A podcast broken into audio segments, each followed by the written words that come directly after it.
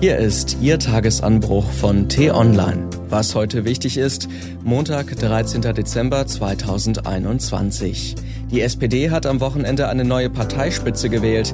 Der mächtigste Mann der Partei ist trotzdem der Kanzler Olaf Scholz. Das ist klug so und dürfte gleichwohl zu Konflikten führen. Geschrieben von Johannes Bebermeier, gelesen von Lars Feyen.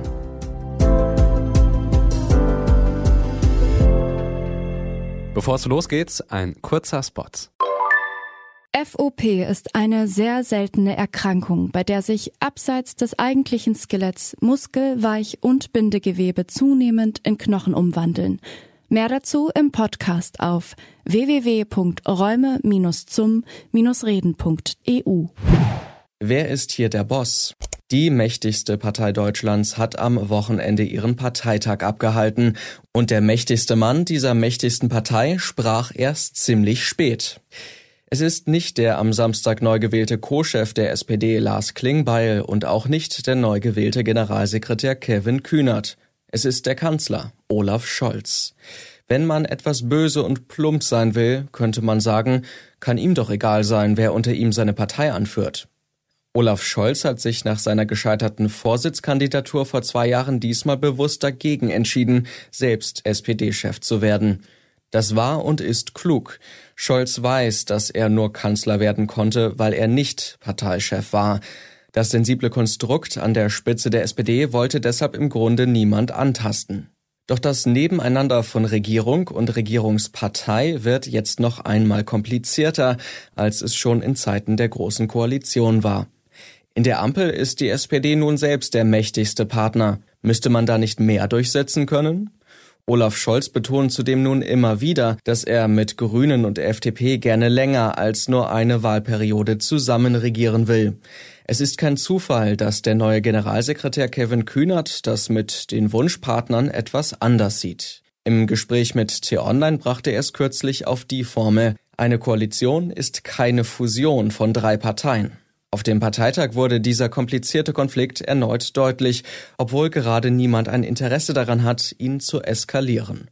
Am Ende lässt er sich auf eine relativ einfache Formel bringen. Wer ist hier der Boss? Kevin Kühnert bemühte den menschlichen Körper, um seine Sicht auf die Rollenverteilung der SPD zu erklären. Die Partei ist Kopf und Herz der sozialdemokratischen Bewegung, sagte er bei seiner Bewerbungsrede als Generalsekretär. Fraktion und Regierung sind für uns als SPD unsere Hände, die mit Geschick und Können die Wirklichkeit formen und verändern können. Die Hierarchie ist eindeutig. Hirn und Herz bestimmen darüber, was die Hände tun sollen. Olaf Scholz, der sich nicht zu Unrecht viel auf sein Hirn einbildet, dürfte dieses Bild eher mäßig gefallen. Man müsse sich jetzt sehr, sehr klar vornehmen, strikt bei dem zu bleiben, was man sich ins Wahlprogramm und den Koalitionsvertrag geschrieben habe, sagte Scholz. Denn es sei eine existenziell wichtige Angelegenheit für das Vertrauen in Politik, dass man sich darauf verlassen kann, was gesagt wird. Kopf und Herz dürfen also nur wollen, was die Hände auch verwirklichen können. Es ist eine ziemlich weitreichende Ansage. Programm ist nur, was möglich ist. Noch ist das Murren in der SPD über den Zwang zur Regierungslogik eher leise zu vernehmen. Doch wenn es jetzt wirklich losgeht mit dem Regieren, werden die schmerzhaften Kompromisse auf dem Papier zu schmerzhaften Kompromissen in der Wirklichkeit. Saskia Esken, Lars Klingbeil und Kevin Kühnert werden also viel zu tun bekommen. Gerade weil der mächtigste Mann der SPD jetzt Olaf Scholz heißt. Was heute wichtig ist. Die T-Online-Redaktion blickt heute für Sie unter anderem auf dieses Thema. Erstmals im EU-Rat. Den Amtsantritt in Brüssel hat Außenministerin Annalena Baerbock schon hinter sich. Jetzt wird es ernst. Die Außenministerinnen und Außenminister der EU treffen sich in Brüssel zur Arbeitssitzung. Diese und andere Nachrichten, Analysen, Interviews und Kolumnen gibt's den ganzen Tag auf t-online.de.